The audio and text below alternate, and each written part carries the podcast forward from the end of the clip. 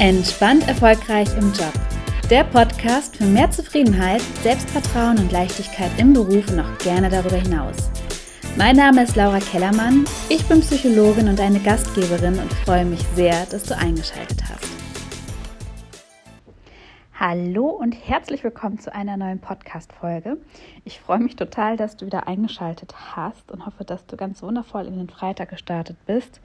Ich versuche hier gerade ganz entspannt diese Podcast-Folge aufzunehmen. Es geht um das Thema Perfektionismus und Balu geht mir gerade ganz wahnsinnig auf die Nerven, weil der unbedingt spielen und toben möchte und mich hier gar nicht in Ruhe lässt und die ganze Zeit versucht, aufs Sofa zu springen. Ich sitze nämlich gemütlich auf der Couch und nehme von hier aus die Folge für dich auf. Und es soll hier um das Thema Perfektionismus gehen. Und ähm, ja, wenn wir sehr perfektionistisch sind, kann uns das unseren Business-Alltag oder generell unser Leben schon ein bisschen erschweren, weil ja einfach da der Wunsch vorhanden ist, Fehler zu vermeiden und ja nicht angreifbar zu werden. Das ist ja so ein bisschen der Sinn und Zweck des Perfektionismus. Dahinter steht natürlich ein bisschen die Sorge, nicht gut genug zu sein oder wirklich nur ähm, gut an oder der Gedanke, nur gut anzukommen, wenn man alles richtig macht, wenn man fehlerfrei ist. Ähm, und die Basis und das A und O ist da natürlich das Selbstwertgefühl zu stärken.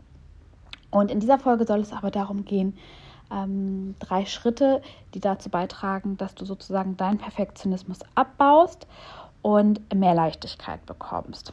Und der Perfektionismus zeigt sich ja in unterschiedlichen ähm, Formen. Und eine Form ist, dass es den meisten unglaublich schwerfällt, Entscheidungen zu treffen.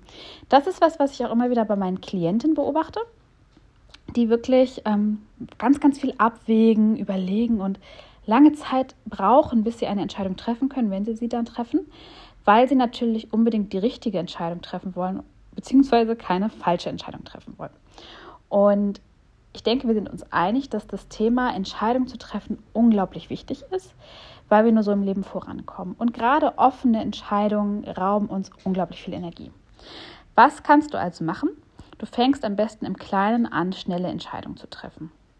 Das kann schon damit anfangen, dass du, wenn du essen gehst, was jetzt natürlich in diesen verrückten C-Zeiten ein bisschen schwierig ist, ähm, nehmen wir mal an, du bestellst was zu essen, dass du nicht stundenlang abwägst, was du bestellen könntest, sondern dass du einfach innerlich 3, 2, 1 runterzählst und dann einfach das Erste nimmst, was dich einfach aus der Intuition heraus anspricht.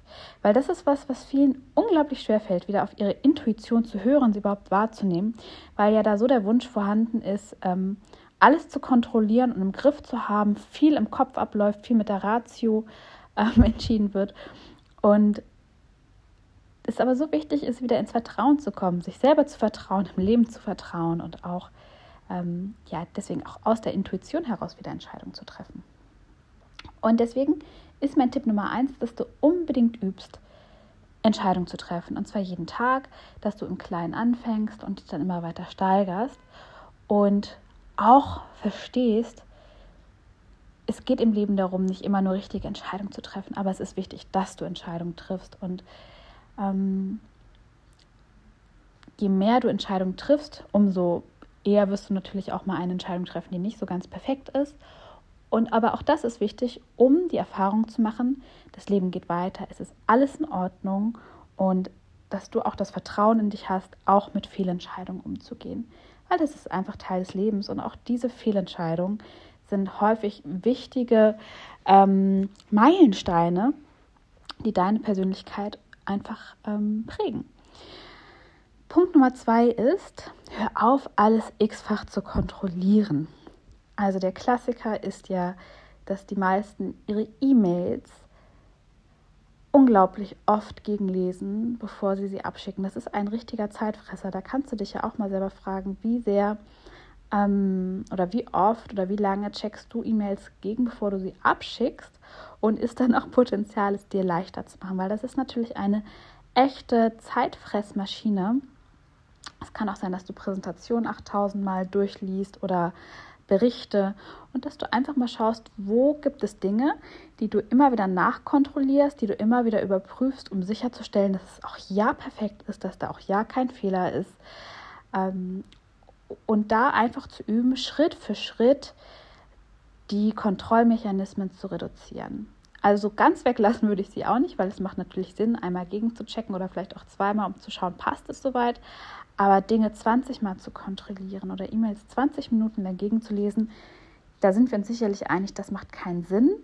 Und auch da darfst du die Kontrolle langsam abgeben und dadurch stärkst du auch das Vertrauen in dich, dass du schon so kompetent bist, dass du das auch hinkriegst, dass du, wenn du etwas machst, das schon Hand und Fuß hat, dann noch ein, zwei Mal gegenchecken, einfach aufgrund von Flüchtigkeitsfehlern, die passieren können und dann ist aber auch gut genug. Übrigens, wenn du das jetzt sehen könntest, Balu ist gerade in sein Körbchen gehüpft und wühlt darum wie eine besenkte Wildsau. Wir waren nämlich gerade eine große Runde spazieren und er ist noch ganz durch den Wind. Macht aber sehr viel Spaß, ihm zuzuhören, aber wenn du so grunzende Geräusche im Hintergrund hörst, das ist Balu, der gerade tobt. Genau, also Tipp Nummer eins, übe unbedingt Entscheidungen zu treffen, ganz, ganz wichtig. Und Tipp Nummer zwei, hör auf, alles x-fach zu kontrollieren. Du kannst genug und du weißt genug und die Dinge, die du machst, die haben Hand und Fuß.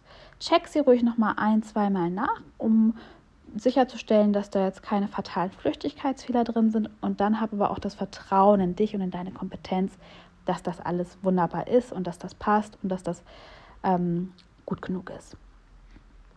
Ja, und Tipp Nummer drei, ähm, schau doch mal, wie viel du planst und organisierst. Ähm, auch ein spannendes Phänomen, das ich jetzt nicht von mir kenne, das ich aber viel bei anderen beobachte, ist auch dieses wirklich übermäßige Plan. Also, dass da unendlich viele To-Do-Listen angefertigt werden und dass da Konzepte entwickelt werden und dass sich da durchstrukturiert wird und dass man sich da durchplant bis ähm, Oberkante, Oberlippe und keiner mehr durchsteigt und dass dieses ganze Planen sich organisieren, sich strukturieren, To-Do-Listen schreiben, so viel Zeit frisst, dass am Ende einfach gar keine Zeit mehr für die eigentliche Tätigkeit ist. Und auch da würde ich sagen, weniger ist mehr. Verschaff dir einen Überblick über dessen, was du erreichen möchtest. Überleg dir kurz, kurz, was sind die Next Steps und hab schon Vertrauen drauf, dass du das schon hinbekommst, dass das schon soweit passt, weil ähm, das Leben kommt dir im Zweifel sowieso dazwischen. Deswegen sage ich immer, ich würde mir das so vorstellen, wie wenn man in einem Auto sitzt, man hat einen Scheinwerfer an und man sieht so die nächsten Meter, weil alles andere ist dunkel. Das reicht. Hab einen groben Fahrplan für, für den Weg, den du gehen willst und dann go for it. Alles durchzutakten, durchzuplanen bis in die letzte Minute macht überhaupt gar keinen Sinn, weil ähm, da kommt dir das Leben einfach in die Quere und es frisst einfach zu viel Zeit. Also sei da mal radikal ehrlich mit dir und frag dich mal, wie sehr plane ich mich eigentlich durch? Wie viel Zeit verbringe ich eigentlich damit, meinen Kalender zu organisieren, To-Do-Listen zu schreiben, To-Do-Listen wieder umzuändern, äh, meinen Kalender wieder umzuändern? Also wie viel Zeit geht für dich für Organisation und Planung drauf, die du eigentlich schon für die Umsetzung nutzen könntest? Und dann übe auch da, das Ganze ein bisschen zu reduzieren und dich zu fragen, okay, Minimalprinzip, wie viel muss ich planen und organisieren, damit ich einen maximalen Effekt habe und trotzdem noch genügend Zeit habe, dann auch in die Umsetzung zu kommen. Ja, ich hoffe, dass ich dir mit diesen Tipps und Tricks ein kleines bisschen weiterhelfen konnte und wünsche dir jetzt noch einen wunderschönen Freitag. Hinterlass mir doch auch gerne eine Bewertung hier bei iTunes. Da freue ich mich natürlich auch total drüber, weil der Podcast dann mehr Reichweite bekommt und noch mehr Frauen unterstützen kann. Und vielleicht hast du auch die ein oder andere Freundin oder Kollegin im Kopf, die vom Podcast profitieren könnte. Dann erzähl doch gerne davon weiter, dass es ihn gibt. Darüber freue ich mich auch total und ich wünsche dir jetzt noch einen ganz wunderschönen Tag. Lass es dir gut gehen und bis zum nächsten Mal. Deine Laura.